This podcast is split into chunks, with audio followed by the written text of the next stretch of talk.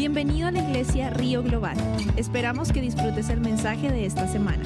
Para más información ingresa a globalriver.org. Quiero, vamos, vamos a leer la palabra de Dios. Solamente es un versículo que el Señor me, me no tiene para nosotros y es, es continuación de lo que eh, hemos venido ya escuchando el domingo pasado y hoy solamente le quiero leer un versículo. Y es en el, capítulo 1. Así que la semana pasada fue más como la introducción del libro de, Nehemías.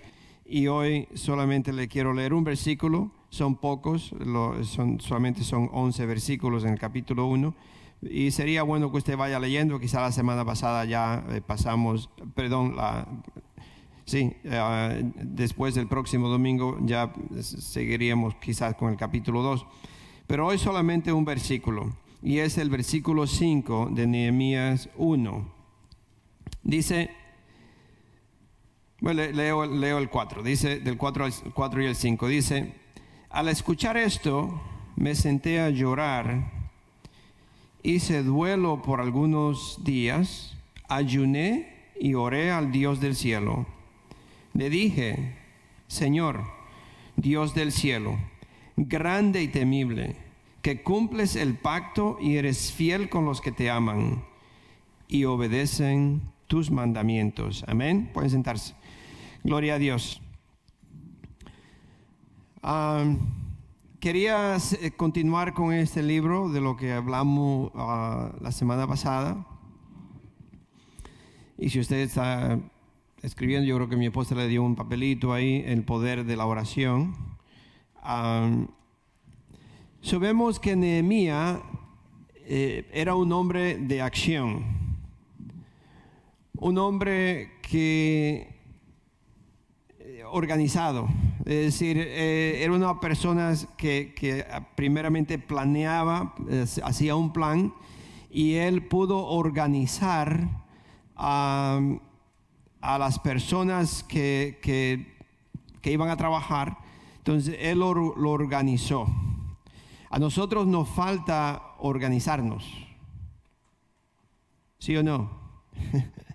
Yo siempre pienso que la iglesia se ve cada día menos y menos y menos. Será porque cada vez le, piso los callos y no pueden caminar y no vienen.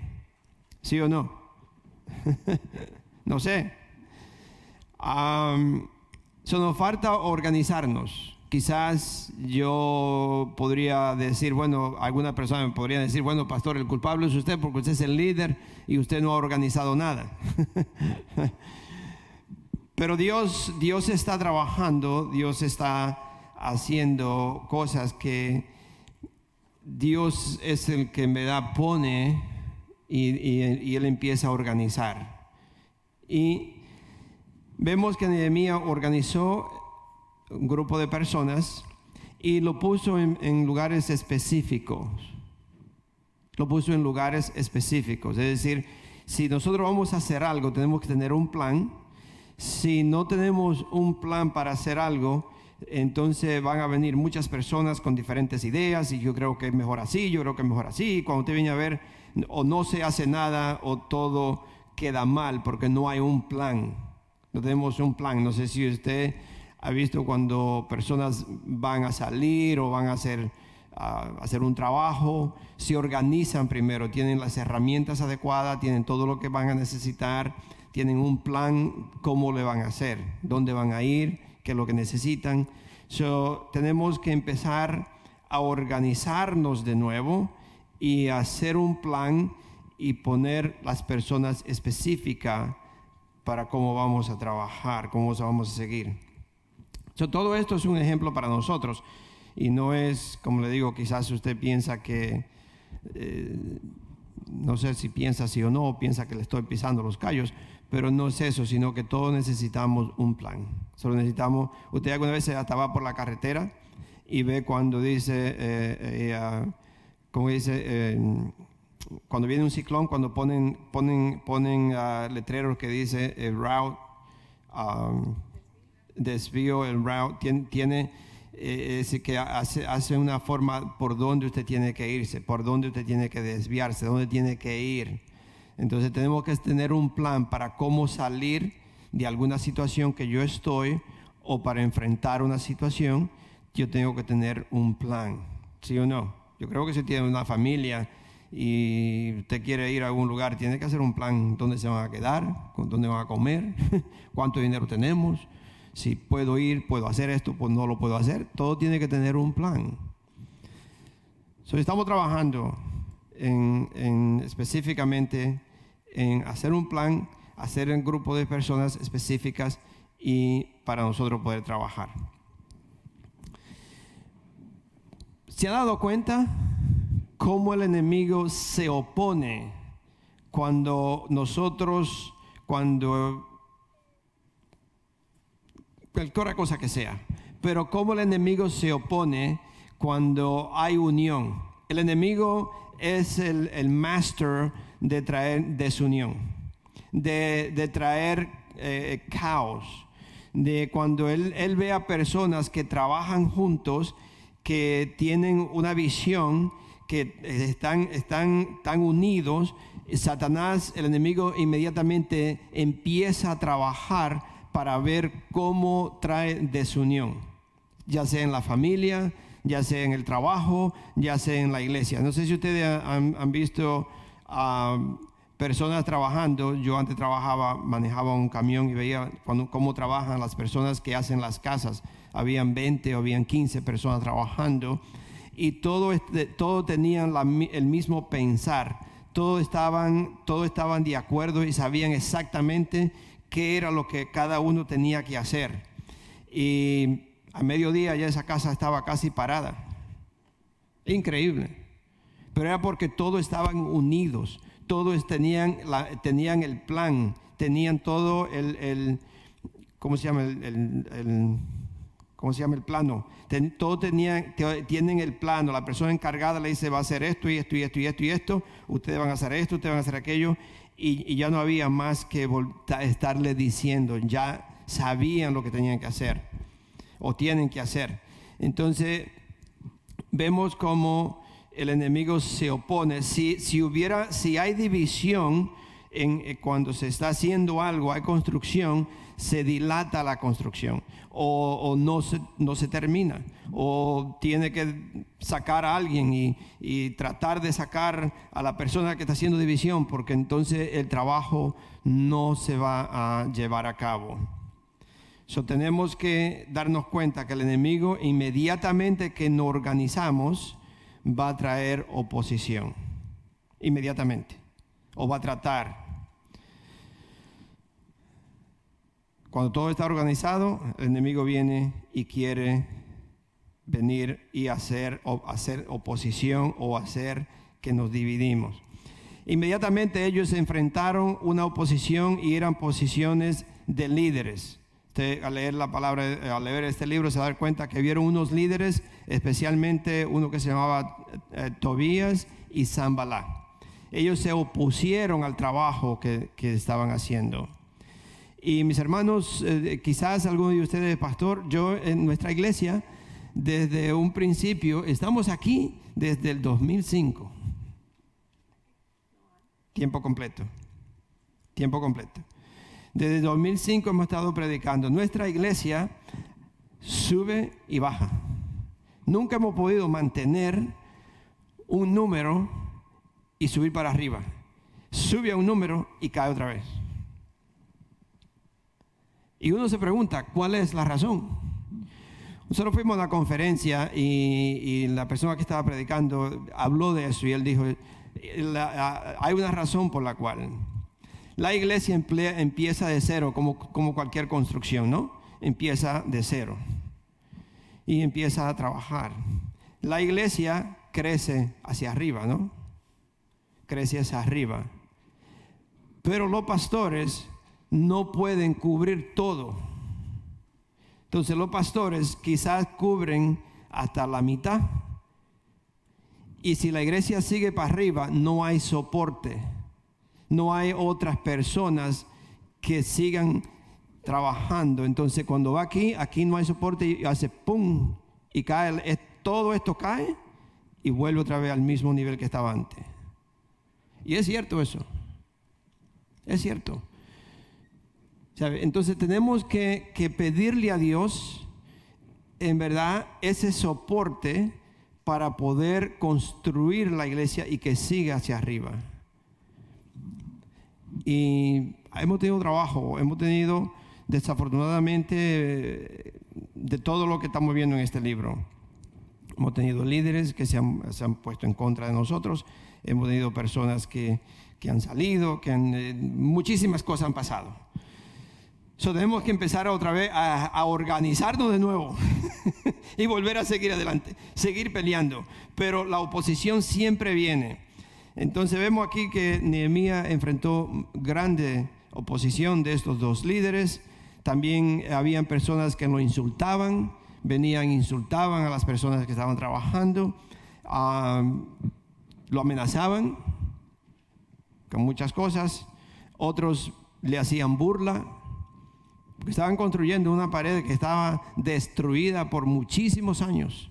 Y ellos trataron de usar varios de los escombros que estaban allí para, para empezar a trabajarlo de nuevo, hacerlo de nuevo.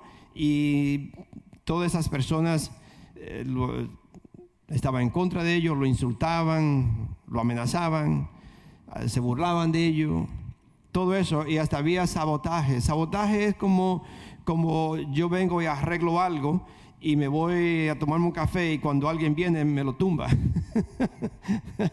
y, regresaba yo y decía, ¿qué pasó? Y venía otro, no, si pasó una zorra por encima y te lo tumbó porque eso no sirve. Entonces había mucho trabajo, muchas cosas y, entonces muchas personas, que muchos de los trabajadores empezaron a tener miedo, otros se cansaron y, así todo esto, todo eso iba. Pero Nehemías era un líder que no se echaba atrás. Nehemías era un líder que tenía una visión, él tenía ya un, ya había preparado todo, él tenía la estrategia, él tenía un plan y no importa lo que venía, él seguía con ese plan, él seguía hacia adelante, porque ese plan se lo dio Dios.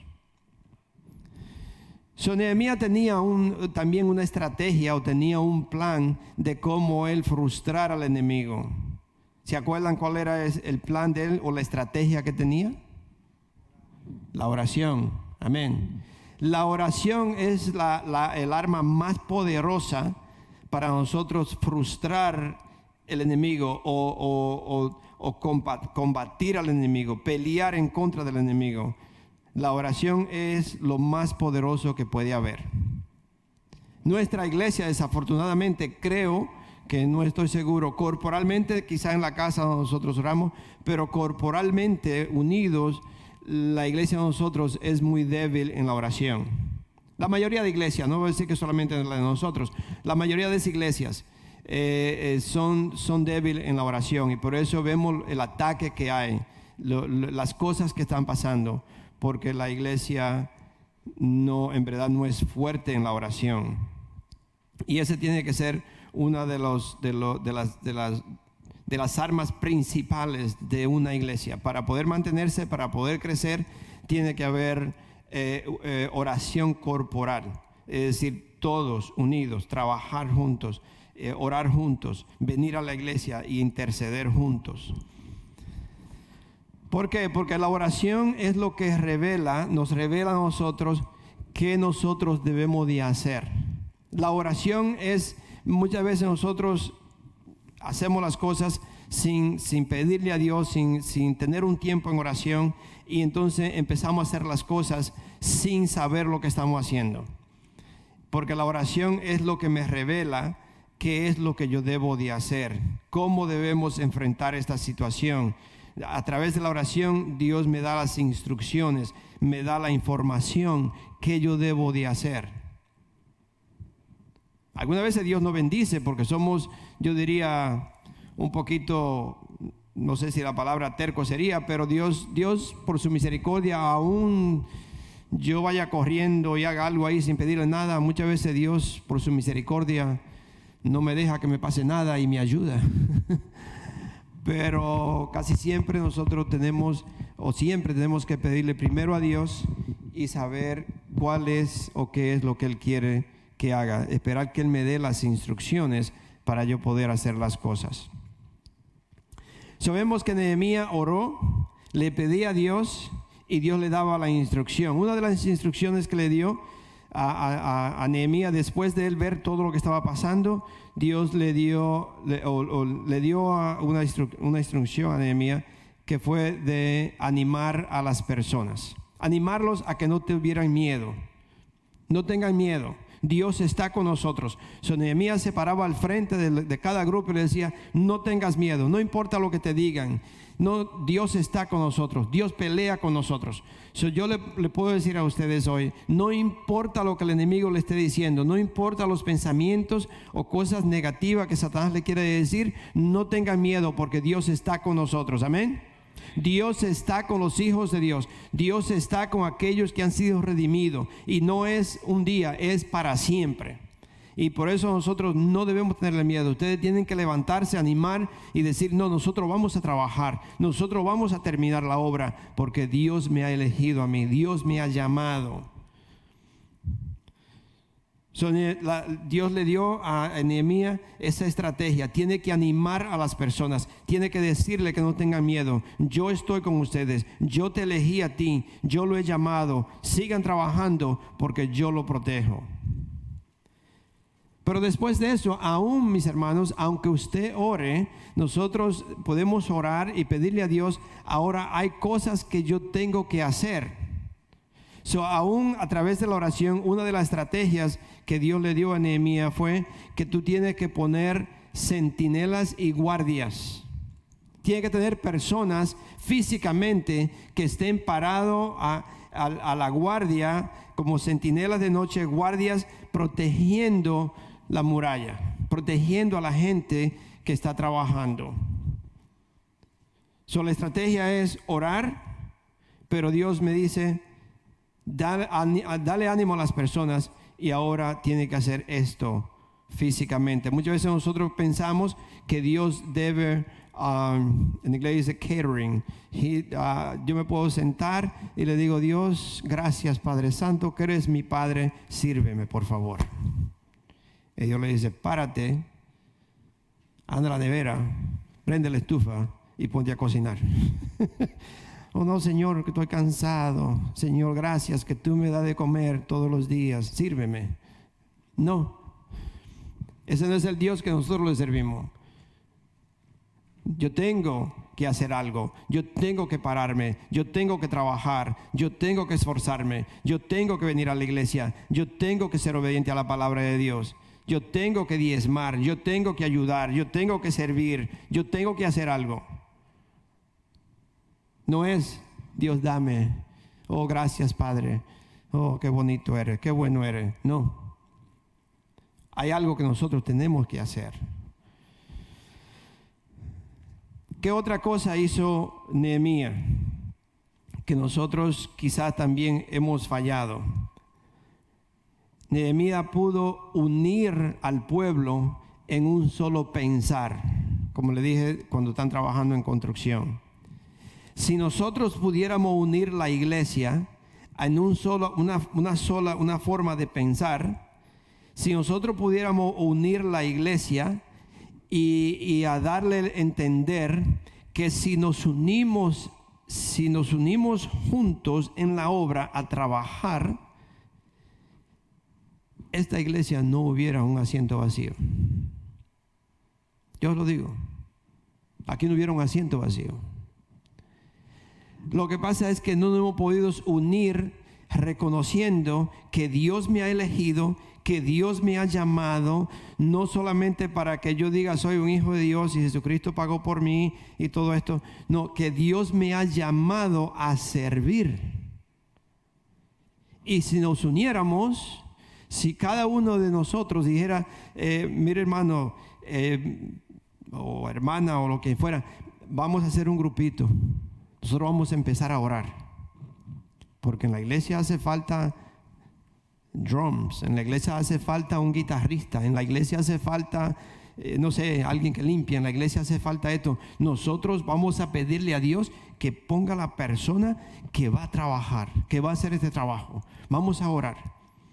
¿Dónde vamos a orar? No, usted se quede en su casa con las pijamas y yo me quedo aquí en la camita, debajo de la cobija y no se preocupe que Dios nos escucha. No. Vamos a ir a la iglesia. Le voy a pedir al pastor que me dé la llave, porque yo vamos a ir a la iglesia a orar a tal hora y a tal día. Todo un día a la semana nos vamos a reunir y nosotros vamos a interceder por tal cosa. Mire, hay una persona que está enferma. Nosotros vamos a interceder por tal y tal persona. Vamos a ayudarlo. Usted y yo y nosotros cuatro o cinco vamos a empezar a ministrarle a esta persona. yo le dije ya varias veces, ¿no? Un matrimonio que no está bien Vamos nosotros a interceder por este matrimonio. Nosotros lo vamos a restaurar. Vamos a hablar con ellos. Vamos a mantener esa, comunicación con ellos.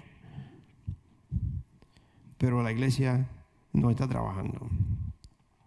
¿Sabe? y eso no solamente nosotros. Yo no estoy diciendo eso a nosotros como iglesia o Global River. Eso, es, eso está en todas partes, mis hermanos. Entonces, le estoy hablando en general. Eso en todas partes. Cuando digo de iglesia, no le estoy hablando a usted, ni, a mí, ni al Global River, sino que es en general. Pero mi, mi deseo, mi petición a Dios, mi oración es a Dios, es que nuestra iglesia se levante, que en verdad haya una hermandad, que en verdad haya un fuego de servirle a Dios. Quizás algunas personas dirían, pastor, que, que lo hagan la gente que le pagan. Yo prefiero la paga de Dios y no de un hombre. Yo prefiero que sea Dios que me está mirando, que yo estoy trabajando para Él y Dios, las recompensas de Dios son miles de veces más que cualquier cosa que alguien le pueda dar. Servirle a Dios es lo más importante que puede haber. Después de todo esto, si nos unimos, mis hermanos, si en verdad hubiera una unión, nosotros podemos definitivamente, no question about it, dicen en inglés, no question about it, nosotros podemos vencer cualquier ataque que el enemigo traiga, cualquiera que sea. Si somos unidos, si nos unimos en un solo pensar y, y poner manos a la obra, no hay nada que el enemigo pueda venir en contra de uno, porque si viene en contra de un hermano, él sabe que se la va a tener que ver conmigo. Él sabe que se la va a tener que ver con usted. Él sabe que, que, todos inmediatamente vamos a interceder y vamos a estar con esta persona y le vamos a ayudar. Pero tenemos que unirnos en un mismo pensar. Para vencer al enemigo tenemos que ser unidos. Más adelante, en otro capítulo, yo le voy a creo que le mencioné el domingo pasado, que Nehemías tuvo que enfrentar un, un, problema muy difícil. Y eso pasa en nosotros también. Muchas veces pasa, quizá no tanto en una familia, pero pasa en, en una organización, pasa dentro de la iglesia. y es un, un, problema un poquito difícil. El problema que él tuvo que enfrentar fue que había habían problemas dentro. Habían problemas dentro, eh, eh, problemas internos. Y muchas veces esos son los problemas más difíciles. Porque si usted tiene, por ejemplo, una persona que ya tiene una posición y estas personas ya empieza a, a tener división, pero no se, nadie eh, no lo dice, y esta persona empieza a, murmurar o a hacer cosas y, después de mucho tiempo el pastor se entera o los pastores se enteran y cómo usted hace para, para usted deshacerse de esa persona o cómo, cómo usted lo puede ayudar porque ya tiene ya ya está contaminado ya se ha contaminado y entonces, eh, si es una persona que contribuye mucho en la iglesia, que hace mucho trabajo, estoy hablando de Nehemías porque eso le pasó a él.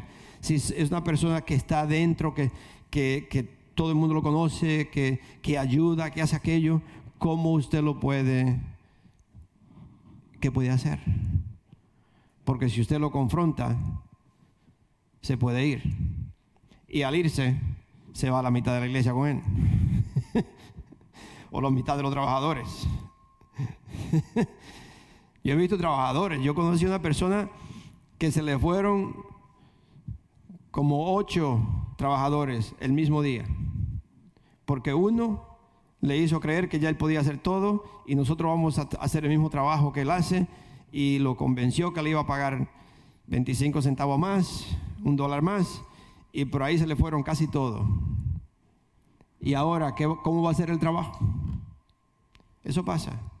Eso pasa, mis hermanos.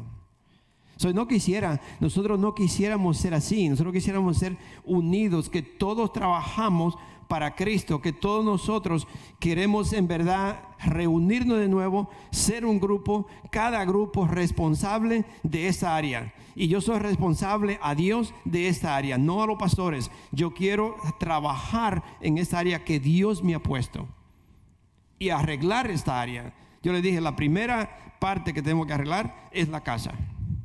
¿Te acuerdas la semana pasada? Quizá por eso muchos no han venido. Pero la primera área que tengo que arreglar es mi casa. Una vez, y yo lo puedo decir porque yo lo he dicho varias veces, así que algunas veces quizás uno dice cosas y la gente se ofende, yo no lo sé, pero perdónenme. Ah, muchos varios años atrás, el Señor me, me dio yo vi una visión, la verdad que fue una visión. Yo venía temprano en la mañana a orar y el Señor me mostró cosas y me mostró que había un hoyo en la iglesia, una, pared, que había un, hueco y que por ahí se estaban yendo, las bendiciones de la iglesia se estaban yendo por ahí, se estaban saliendo, pero a la misma vez venía, estaban entrando cosas del mundo a la iglesia se iban las bendiciones y cosas del mundo entraban. A mí me mostró, esa misma noche, era, yo venía como a las 3 de la mañana, y esa misma noche, ese mismo día, el Señor me muestra que había muchas personas sentados arriba y que varios que estaban sentados arriba eran como sillas se movían así como para los lados para que la gente lo viera, como diciendo, yo estoy aquí, véanme que yo estoy aquí. Y a la misma vez que yo estaba mirando todo eso, el Señor me estaba dando la interpretación de la visión que yo estaba viendo. Y vi un río bien grande, un río ancho, y el agua, está, el agua estaba como, como sucia, ¿no? Como brown. Y el río era grande y allá había como una, hacía como una, una curva así. Y ahí se iban acumulando mucha, como basura, ¿no? El Señor me dijo, aquí hay gente que está trayendo cosas del mundo y las bendiciones de la iglesia se están, se están saliendo para afuera. Yo le dije varias veces, no, una iglesia no puede, estamos en el mundo, pero no somos del mundo. Nosotros no podemos permitir en una iglesia que, vengan o, yo diría eh, usar las cosas del mundo en las cosas de Dios o vivir como el mundo y servir en la iglesia. No podemos. ¿sabes? Es una contaminación que Dios no la permite. Entonces, se estaban entrando cosas del mundo. Habían personas que estaban allí para que lo vieran. Es decir, no estaban en verdad de corazón sirviéndole a Dios, sino están allí para que como que la gente lo vea. Es decir,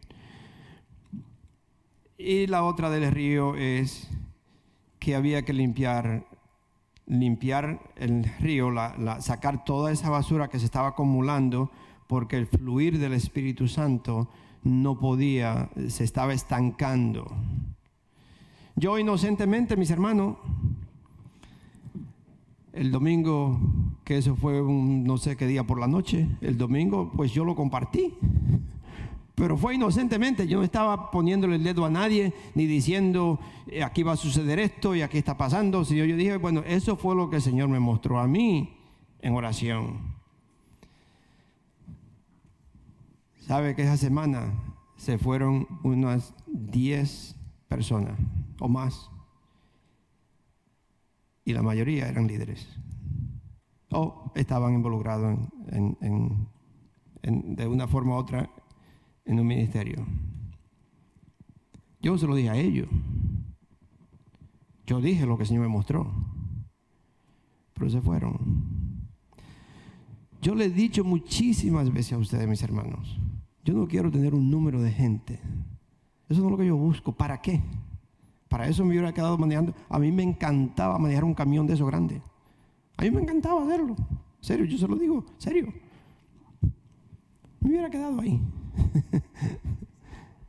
nada más, sí. Engordé porque estaba sentado comiendo nada más, manejando un camión.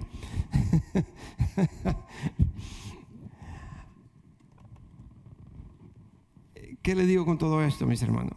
Tenemos que hacer una estrategia, tenemos que trabajar, tenemos que eh, eh, regroup, tenemos que volver a organizarnos bien y poner, como dice, las fichas en las mesas y decir, pastor, yo soy fundamental, yo quiero hacer esto. Pastor, yo le quiero servir a Dios en esto. Y, y hacerlo para Dios. Pero tenemos que volver a organizarnos. Yo creo que ya viene pronto el tiempo de en verdad tener un, organizarnos y empezar a, reclutar y a desechar. Porque algunas veces usted tiene que desechar, ¿no? ¿Sí o no? No me diga usted que no, que usted a toda parte que usted ha ido a buscar trabajo le dice, oh sí, tú eras la persona específica que yo necesitaba. Usted ha ido a trabajo que le dicen, I'm sorry, uh, we don't need you. ¿Sí o no? Jamás. Entonces me queden tan callados. A mí me hicieron eso. You're right. sí, porque usted no. Yo estoy seguro que si usted no tiene un niño de, I don't know, de 10 años para abajo, si su hijo tiene, su hija o su hijo tiene 20 años y alguien viene a su casa y quiere babysitter, dice, no, aquí yo necesito, yo no tengo niño. I don't need you. So, tenemos que empezar a ver quién y quién no. Ok. So, de nuevo con el versículo 5, y vamos a seguir con ese, el versículo 5 de Nehemías, que ya le leí.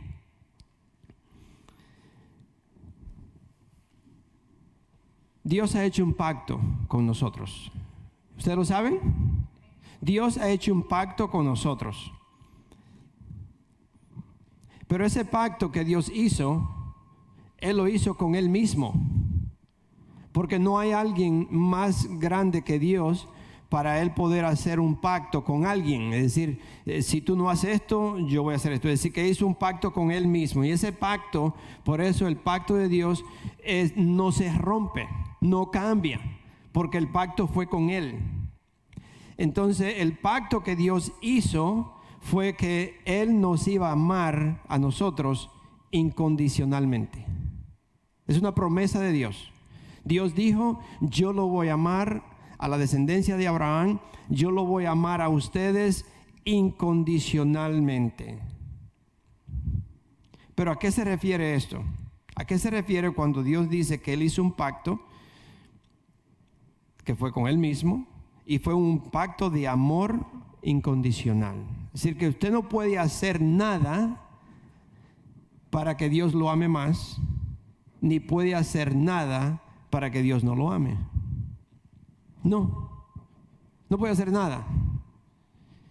El amor de Dios es incondicional. Dios ama al peor pecador que puede hacer, que puede haber. Dios lo ama. Él murió por él. Lo único que esa persona tiene que hacer es amarlo a él y ya, termina. Entregarse a él y ya el amor de Dios no, no es porque yo eh, eh, soy pastor o yo predico o yo eh, muchas personas han sentado a Cristo y ahora Dios me ama más que a, que alguno de ustedes que quizás no ha orado ni siquiera por nadie. No, Dios nos ama a los dos igualito. Ahora, quizá las bendiciones por la obediencia son más, pero no es porque es más amor, es por la obediencia. Si yo obedezco, Él me bendice. Si usted dice que es un hijo de Dios y no obedece, entonces Dios no le bendice.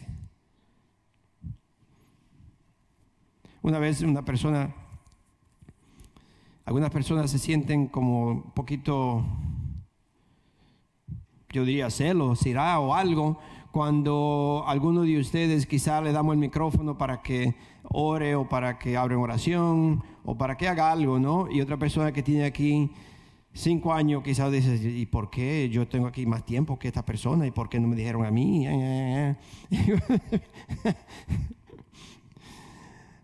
no sé, será la consistencia, quizás será la dedicación, quizás será cómo le sirve, cómo usted busca al Señor y el Señor lo elige, no sé. Pero el amor de Dios es incondicional. ¿A qué se refiere esto?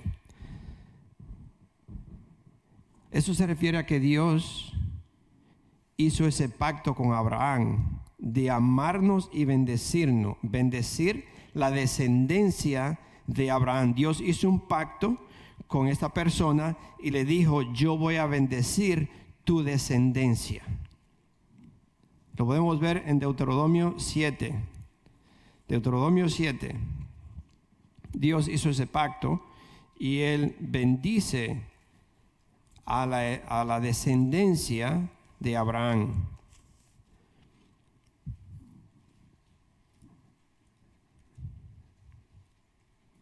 Deuteronomio 7, le leo desde el 6, yo, sé yo creo que mi esposa lo puso del, del 7 al 9, yo le voy a leer del 6 al 12. Dice, porque para el Señor tu Dios, tú eres un pueblo santo. ¿Dónde está eso en el Nuevo Testamento? Segundo de Pedro, Dios dice que somos un pueblo santo, real sacerdocio, escogido por Dios, ¿no?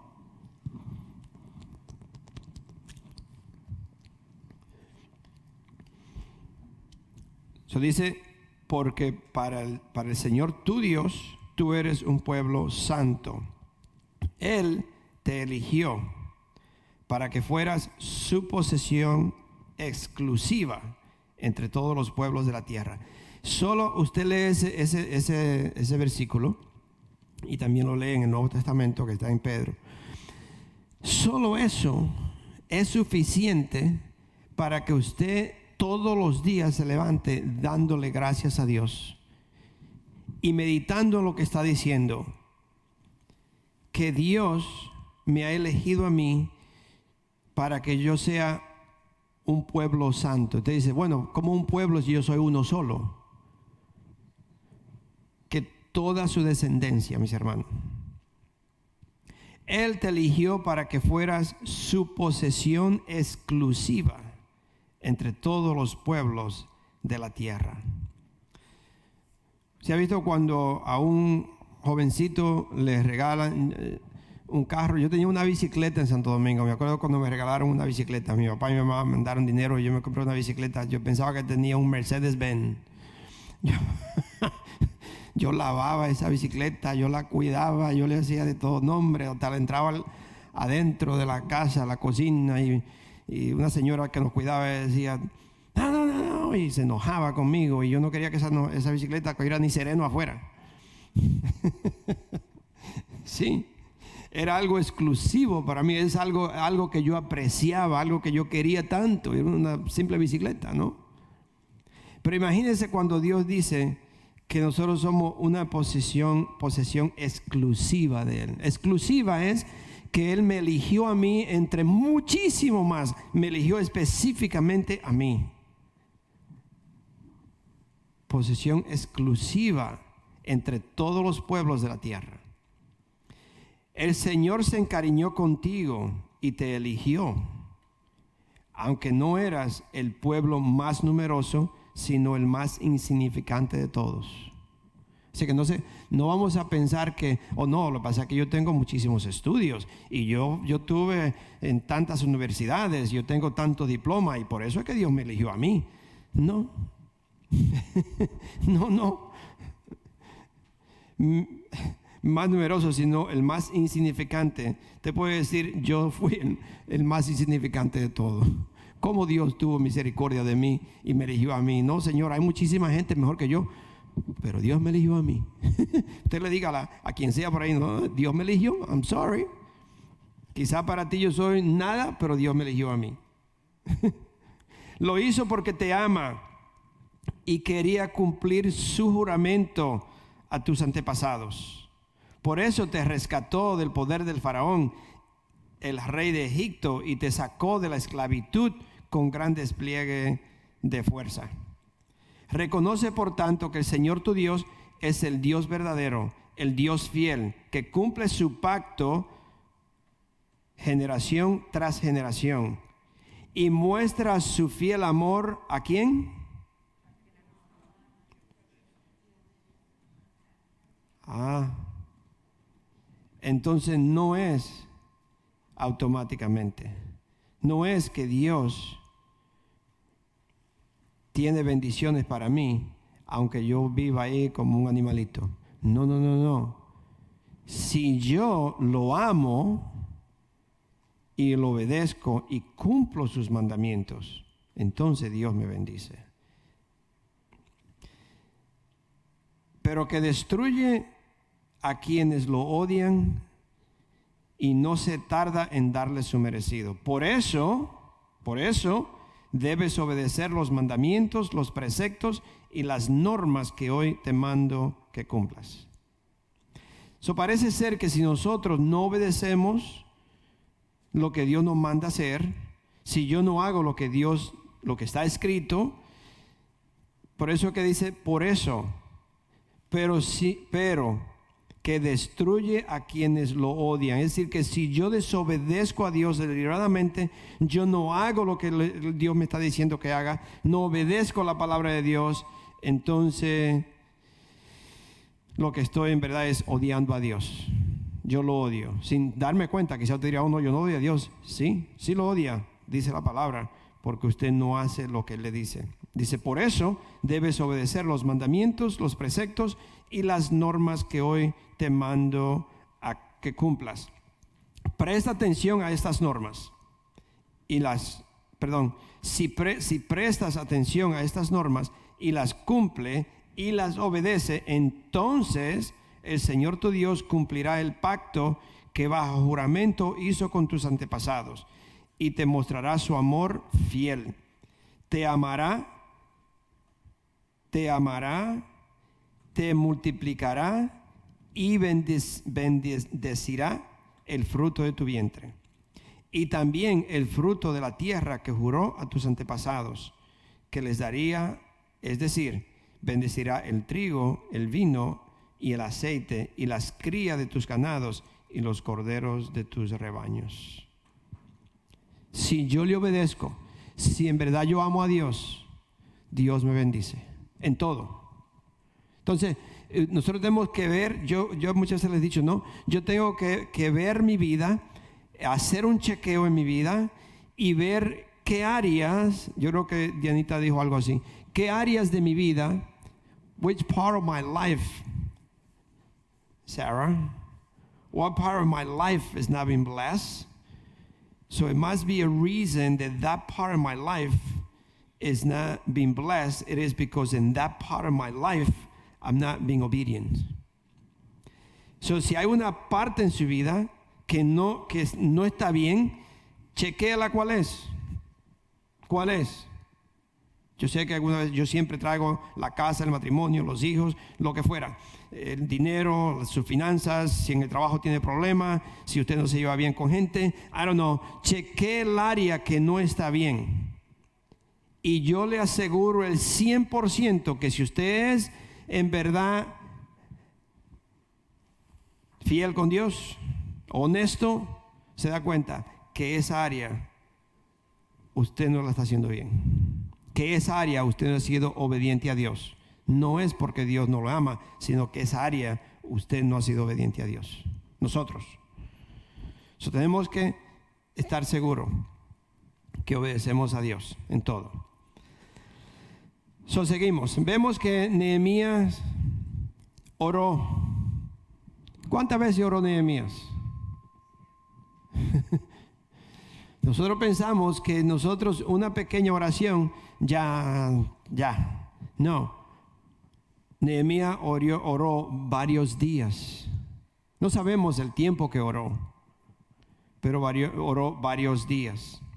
Algunas personas, y ayunó también.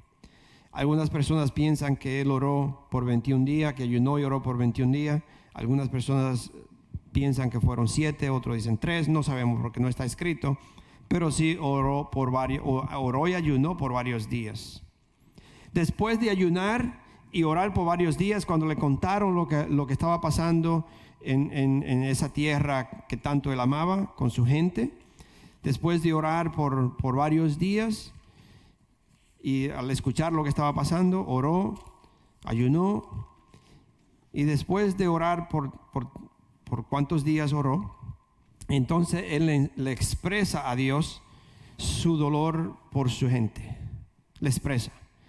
Oró, ayunó y ahora le trae a Dios lo que él le, le va a pedir. Le dice a Dios qué está pasando con su pueblo.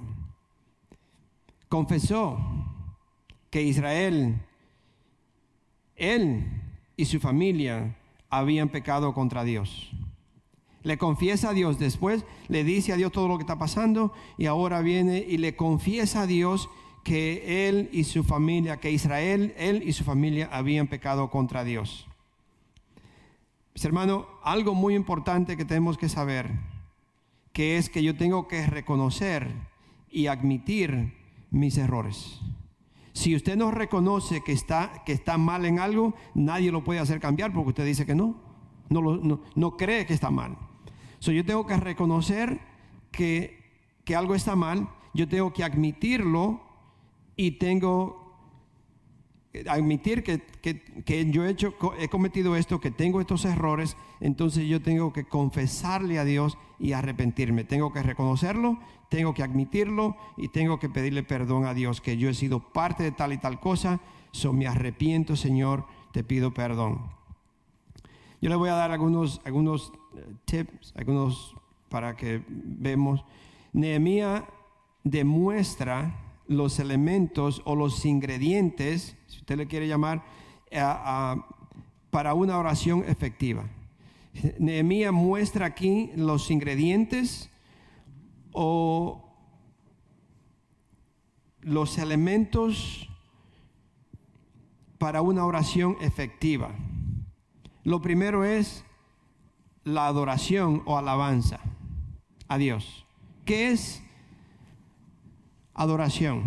¿Qué es alabanza? Muchas veces la gente piensa que es venir a la iglesia y vamos a adorar a Dios y usted empieza a cantar y alabar y tocar un instrumento y estamos alabando a Dios. ¿Qué es alabar? ¿Qué es adorar? ¿Qué es la adoración?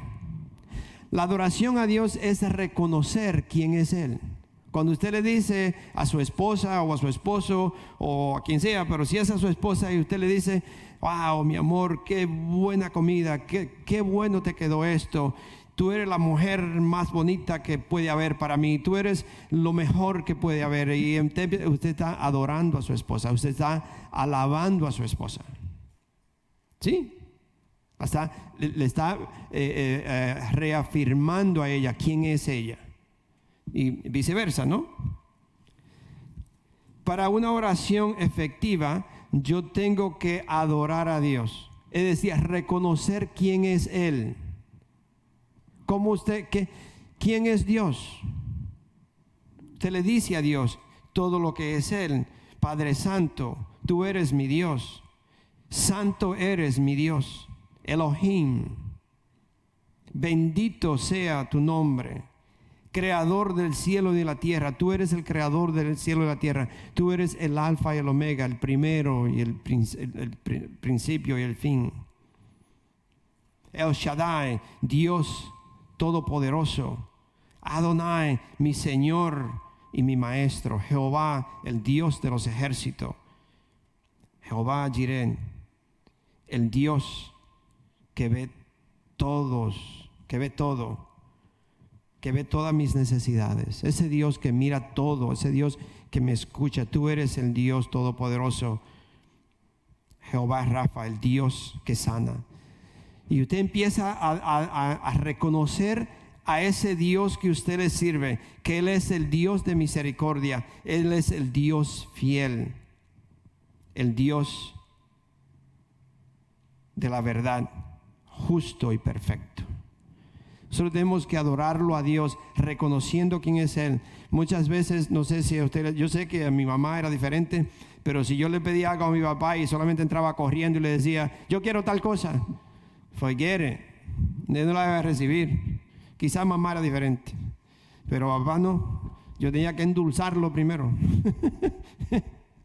y, y empezaba a darle vuelta y vuelta y diciéndole cuantas cosas y después papá me decía, ¿qué quieres? Ya le decía y me decía sí o no, pero mi papá había que entrarle, había que saberle llegar.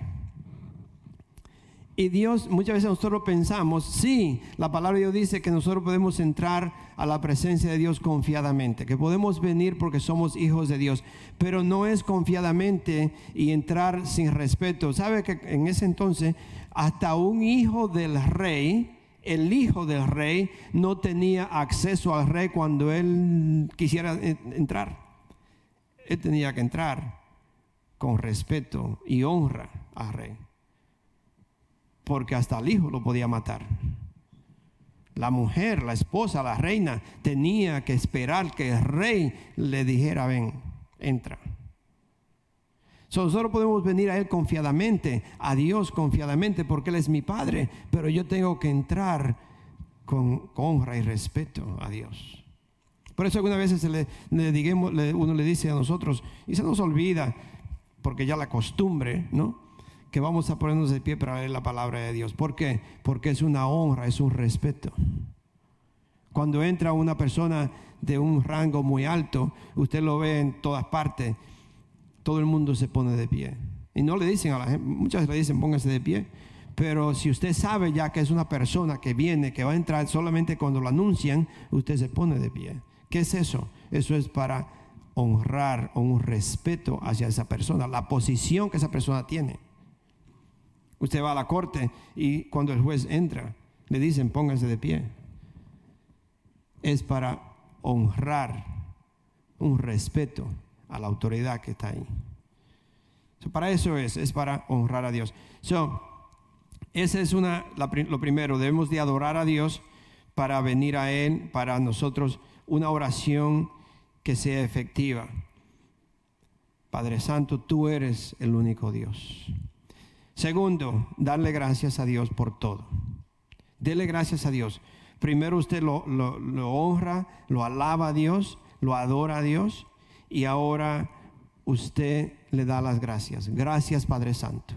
¿Se acuerda cuando Jesús, Lázaro y en muchas partes, Señor Jesús, yo te doy las gracias Padre que tú me escuchas?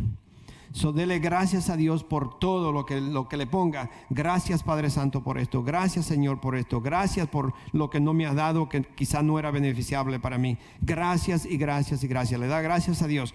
Después de darle las gracias, lo próximo, que la tercera cosa es arrepentirme. Yo le pido perdón a Dios por esto y esto y esto. Padre Santo, te pido perdón que no he dedicado tiempo contigo. Te pido perdón, Señor, que yo he hecho todas las otras cosas y te he dejado a ti. No sé, todo lo que le venga, usted se arrepiente, le pide perdón a Dios. Y lo cuarto es ser específico con nuestras peticiones. Sea específico. Pídale a Dios o dígale a Dios específicamente qué es lo que necesita, qué es lo que usted quiere, qué es lo que usted está trabajando, qué es lo que usted quiere ver, lo que sea. Ser específico y decirle a Dios lo que, por, por qué he venido yo a su presencia. Y quinto, lo último es que ahora usted tiene que hacer un compromiso o comprometerse y hacer exactamente lo que Él le diga. Es decir, cuando usted viene a Dios, lo adora, lo alaba, ahora usted le, dice todos los atributos de Dios, usted lo adora a Él, le da las gracias y después se arrepiente, ahora usted es específico con lo que viene a pedirle y ahora lo que Él le diga usted tiene que hacer. Porque si yo no hago lo que Él me dice, entonces no voy a poder recibir lo que le he pedido. Así que, y hacer exactamente lo que Él dice.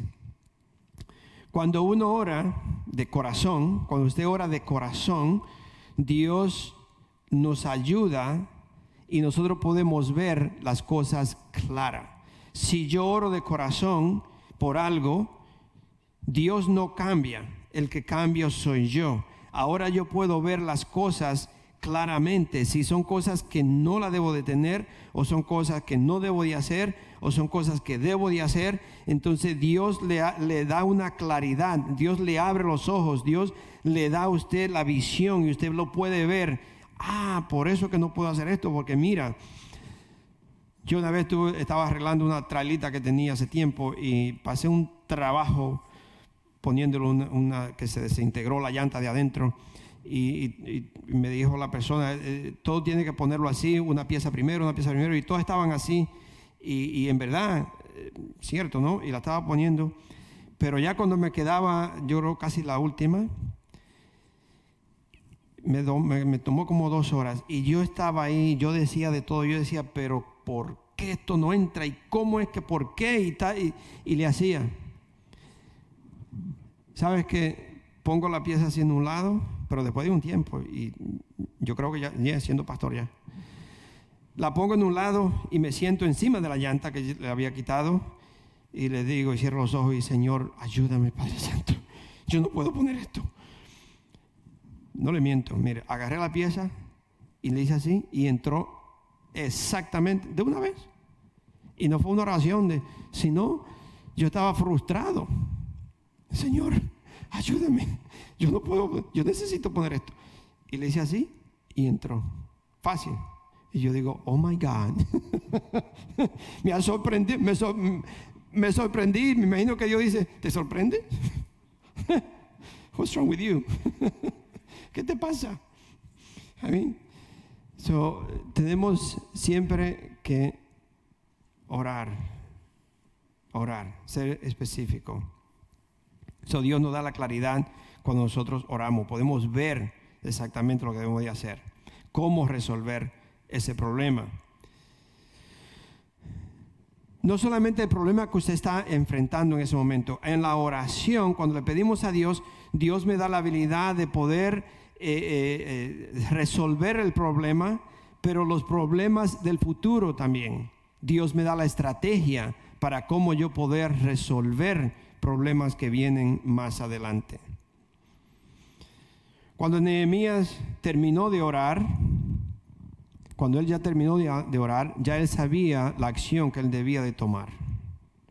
Vamos a ver eh, eh, Nehemías 1, el versículo 11, dice, el versículo 11 dice, Señor, te suplico que escuche nuestra oración pues somos tus siervos y nos complacemos en honrar tu nombre. Y te pido que a este siervo tuyo le concedas tener éxito y ganarse el favor del rey. Es decir, que a través de la oración, la decisión que hicieron él con las personas que vinieron a visitarlo, fue que Dios le dio la estrategia y le dijo, tiene que hablar con el rey. No crea que era algo fácil. En ese entonces no, no todo el mundo se acercaba al rey, no importa la posición que usted tuviera. Él se estaba buscando un riesgo. Pero Dios le dijo en oración, la decisión que tomaron fue que tenía que ir a ver el rey. Ustedes están en una posición, mis hermanos, o estamos muchos de nosotros en una posición que usted tiene que entrar a ver al rey. Usted tiene que venir al rey. ¿Cómo usted va a venir? Tiene que hacer esto. Primero yo tengo que prepararme. Primero yo tengo que estar en oración. Para yo poder entrar a la presencia de Dios, yo tengo que primero prepararme, orar, ayunar si lo tengo que hacer. Y, ya cuando usted tiene todo esto, usted alaba a Dios, usted lo adora. Y usted empieza a hablar con Dios. Y se prepara para entrar a la presencia del rey. Y Dios le va a dar favor. El Espíritu de Dios habló a través de Nehemías. Mira lo que dice en Mateo 10. El Espíritu de Dios habló por Nehemías. Mateo 10, 19 al 20. Dice, ¿ya están ahí? Mateo 10, 19 al 20. Dice, pero cuando los arresten, no se preocupen por lo que van a decir o cómo van a decirlo. En ese momento se les dará lo que han de decir. Porque no serán ustedes lo que hablen, sino que el Espíritu de su Padre hablará por medio de ustedes. Hay, momentos, y usted lo vamos a ver más adelante, donde en ese instante si soy un hijo de Dios y ya yo he tenido ese tiempo en secreto con Él, yo vivo para Él, yo oro todo el tiempo, yo leo la palabra de Dios, yo tengo una relación con Dios tan íntima que siempre estoy en conexión con Él. Hay momentos que usted tiene que orar o hablar, en ese instante Dios, Dios le da las palabras para que usted la diga. En ese mismo instante. Jesucristo venía muchas veces al Señor Jesucristo haciéndole trampa y el Señor eh, una vez le preguntaron de quién esta moneda y el Señor le dice lo que es del César, sea de César. Pero es como cuando tiene un niño, no sé si usted ha tenido los niños chiquitos, ¿no? cuando están chiquitos y alguien le dice, le preguntan algo y usted le dice, dile, dile esto, dile tal cosa. Y entonces el niño repite lo que usted le dice. Y yo creo que hay, hay instantes que son iguales, que usted no sabe lo que va a decir o cómo va a reaccionar. Y en ese instante Dios le da la información. En ese mismo instante Dios le dice, di tal cosa. El Espíritu Santo en nosotros nos habla y nos dice, di, esto. O no te preocupes, contesta de esta forma. Porque Dios es nuestro Padre y Él está ahí con nosotros. So aquí vemos que Nehemías, Dios le dio palabra a Nehemías y Nehemías pudo eh, hablar con el rey. Después lo vamos a ver más adelante o otro domingo. So, hoy yo lo quiero animar a ustedes.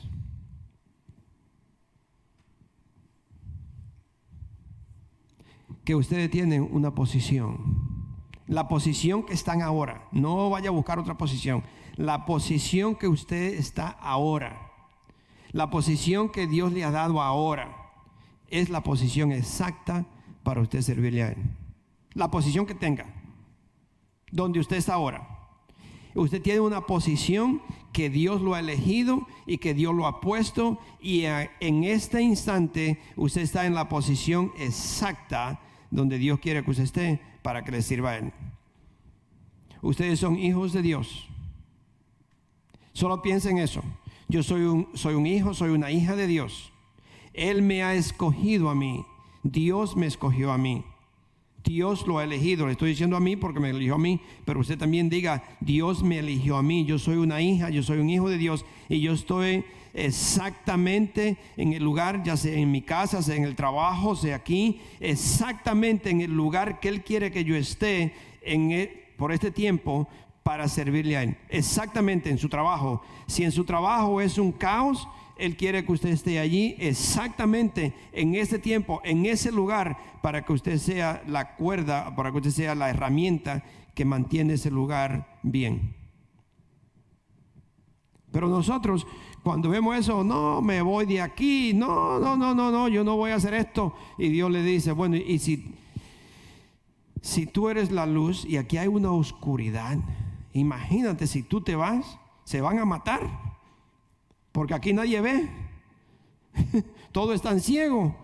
Y tú eres la única persona que le puede iluminar el camino. Si viene a la iglesia y usted ve que hay, hay cosas que no, que no están bien, Dios se la muestra para que, Dios, para que usted ore y usted diga, ah, aquí hay una situación donde yo tengo que servir porque Dios me ha mostrado que aquí hay trabajo para mí. Aquí hay trabajo para mí. Yo le he dicho muchas veces, usted no va a buscar un trabajo a un lugar donde usted ve un sign afuera que diga, no necesitamos a nadie. Muchas veces usted va a buscar trabajo donde dicen, help wanted. Sí, porque usted dice, bueno, aquí necesitan gente, voy a ver si me, dan trabajo a mí. Es decir, cuando usted llega a la iglesia y usted ve que necesitan algo Y quizás usted dice, y de tanta gente, y nadie ha visto esto. Oh, gloria a Dios, Señor, tú tienes trabajo para mí aquí. Yo voy a trabajar.